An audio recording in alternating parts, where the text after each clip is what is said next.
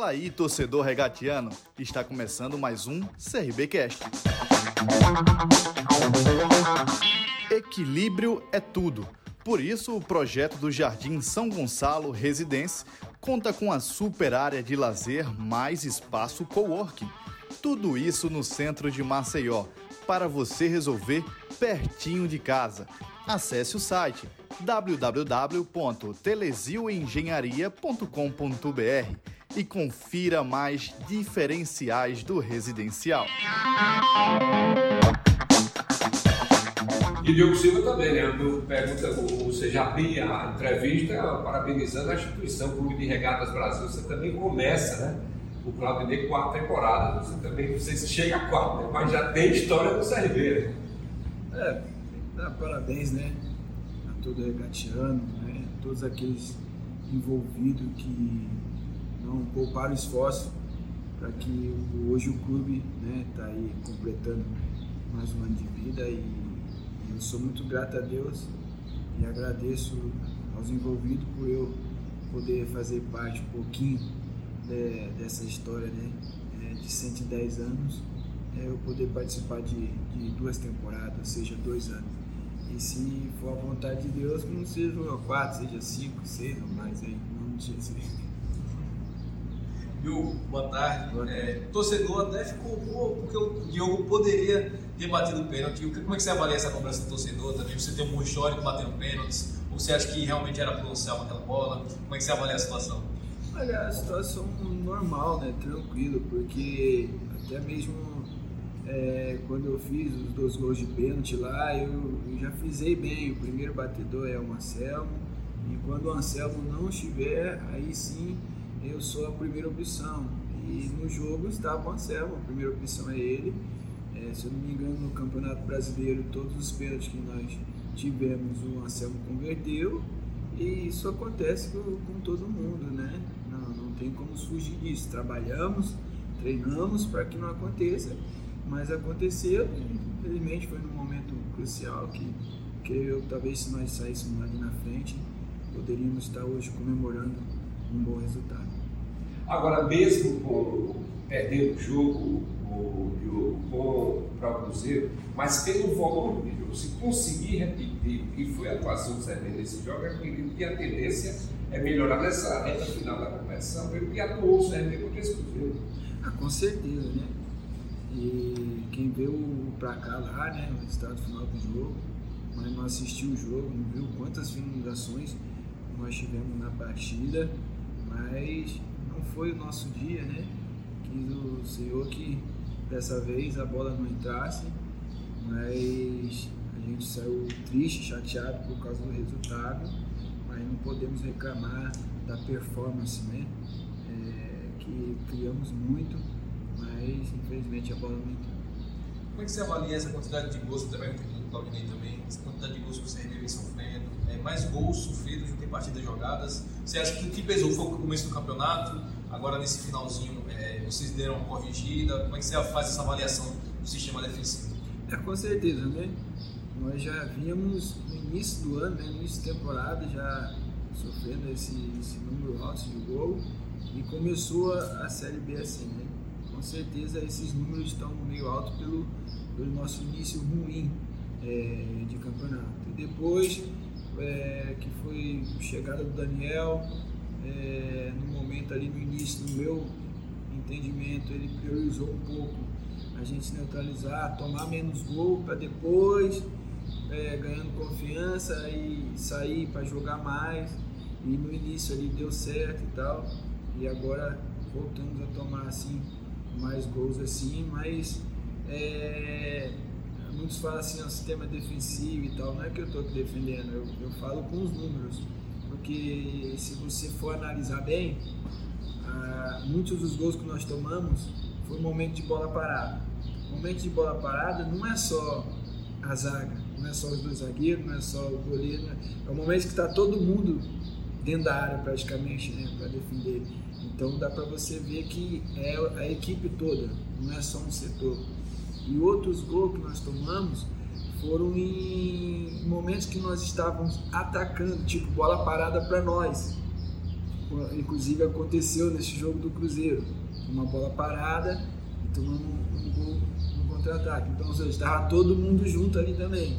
E outros gols que nós tomamos foi em transição, coisa que a gente trabalha, o próprio professor pede, nós é, pedimos assim, essa consideração também para não dar esse tipo de jogada para adversário, que é transição, quando a gente está no ataque e aí, com certeza, a zaga fica mais vulnerável, entendeu? E mais velocista do que o nosso. Então, é, analisando bem assim, não tem como você julgar é, é o setor defensivo, é o setor defensivo. É, infelizmente, é o grupo todo, mas nós vemos sempre trabalhando para poder diminuir, conseguimos diminuir, né?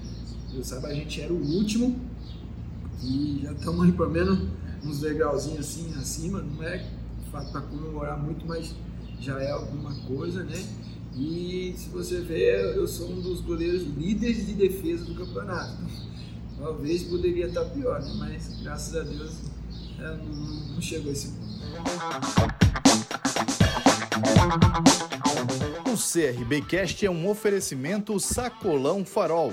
Produtos de qualidade entrega em toda Maceió. Os pedidos podem ser feitos pelo WhatsApp 99127 9323. Siga o Sacolão no Instagram, arroba o Sacolão Farol. Agora, meu Silvio, com relação a esse jogo da quinta-feira contra o Vila Nova, está todo mundo brigando ainda, tem vaga no G4, naquela parte intermediária, está o CRB, primeira página, né? Mas o Vila está saindo, né? ali da zona do rebaixamento. Também tem uma briga grande lá atrás. Como é que você está observando esse jogo para Olha, eu sempre começo o objetivo. Esse ano eu nem falei muito aqui nas coletivas sobre isso, mas ano passado eu fiz a ideia até mesmo quando a gente estava no G4, né? Que a gente tem que alcançar os 45 pontos o mais rápido possível. Que você atingindo essa marca te dá tranquilidade até para você e mais tempo para você buscar o acesso no campeonato eu vi aí uma matéria que acho que tem 1%, né? Enquanto tem vida, a esperança e a gente vai continuar trabalhando e buscando esse objetivo. O Vila Nova está numa situação diferente, mas nós não podemos olhar para o lado deles, nós temos que olhar para o nosso, né? Que também tem 1% de chance de rebaixamento. Então, faltam oito jogos. Se a gente puder, nesse jogo e no próximo, já poder eliminar qualquer chance de de rebaixamento. É isso que a gente quer, é isso que a gente está trabalhando. O CRB tinha um, uma, uma, longa, é, é, uma longa quantidade de jogos invencíveis aqui dentro do Rio Pelé. Estava com uma invencibilidade grande. Perdeu para o Cruzeiro, não, que não é que tenha jogado é, mal, jogou, jogou até jogou bem. É, agora eu acho que isso pesa nos próximos confrontos aqui no Rio Pelé, ou mesmo o, o respeito vai ser mantido, os times que vierem para cá enfrentar o CRB já sabem da dificuldade que vão enfrentar. Isso é só uma coisa mesmo que fica a superstição, essa questão da invencibilidade. Eu acho que pesa, mas como é que você avalia? É tipo assim, é, tiveram né, alguns resultados que seja negativo, né? não, não perdemos, né, empatamos. Nós sempre buscamos a vitória. Eu acho que de todos esses jogos em casa, eu acho que o que a gente jogou muito abaixo foi do Criciúma. O restante dos jogos é, mesmo nos empates, a gente sempre teve a bola do jogo. Todos os jogos a gente sempre teve uma chance clara de gol. Infelizmente não aconteceu, mas também não, não perdemos. Né? Agora é buscar outra sequência. É, como a gente estava fazendo antes, jogo jogo. Não adianta a gente pensar que todos os jogos em casa agora nós vamos, vamos ganhar. Não, jogo a jogo. Né? Vou pegar o, o próximo aqui, primeiro Vila Nova, depois é, é o Ituano, né? Fazer um bom trabalho fora de casa, aproveitar que é, a tônica do campeonato praticamente foi é, vitórias, pontos fora de casa, né? Foi muito difícil é, conquistar pontos em casa durante todo o campeonato. Não é o, o CRB, né? A competição toda. Eu acho que, se eu não me engano, é o Cruzeiro, o Bahia o Sampaio e o Vasco foram as equipes que, que conseguiram mais êxito dentro de casa. As outras equipes sempre sofreram. Eu acho que é pelo estilo que a competição se apresentou esse, é, esse ano. Tentar buscar os pontos fora e depois com certeza iniciar outra sequência invicta em casa também diante do nosso torcedor. A pergunta do Luciano Costa, do Esquadrão 89. Diogo, o que aconteceu com a equipe, o que acontece com a equipe que não consegue vencer jogos pontuais para encostar no G4?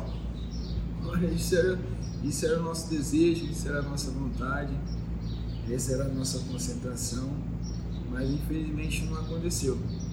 É, trabalhamos, é, tivemos um êxito né, contra o esporte, tivemos um êxito contra, contra o Grêmio, né, que foi até um fator que ano passado é, nos atrapalhou na questão de um acesso, que foram os jogos é, decisivos, jogos dos confrontos diretos, né, que, que a gente não conseguiu vencer. Esse ano nós já tivemos êxito em algum, mas também não tivemos êxito em outros jogos que já não era confronto direto. Então é difícil você cravar corretamente o que era, mas a gente fica triste, a gente lamenta, porque a gente não queria, a gente queria estar numa situação melhor. Ô, Diogo Silva, você começou, claro, iniciando aí, parabenizando a instituição Série B, você falou no futuro, né?